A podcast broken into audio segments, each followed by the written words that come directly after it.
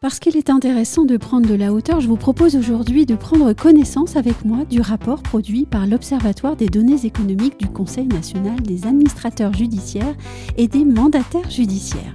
Alors, que nous dit ce rapport? Eh bien, on note que la hausse du nombre d'ouvertures de procédures collectives en France en novembre 2022 s'est poursuivie par rapport à novembre 2021, mais à un rythme moins élevé qu'en octobre.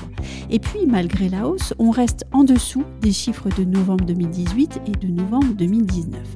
En bref, on atteindra sans doute cette année les 40 000 ouvertures de procédures collectives, mais ce chiffre est inférieur à celui de 2018 et de 2019, années durant lesquelles on frôlait les 52 000 ouvertures de procédures.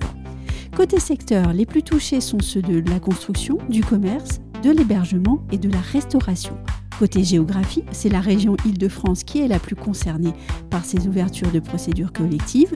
Et enfin, si on regarde la typologie d'entreprises concernées, eh bien ce sont les TPE qui sont les plus vulnérables et qui sont extrêmement majoritaires dans ces procédures. Je vous laisse vous rendre sur le site ondelimo.com afin de pouvoir consulter l'étude en intégralité et je vous retrouve quant à moi pour un nouvel épisode de Newsroom très vite.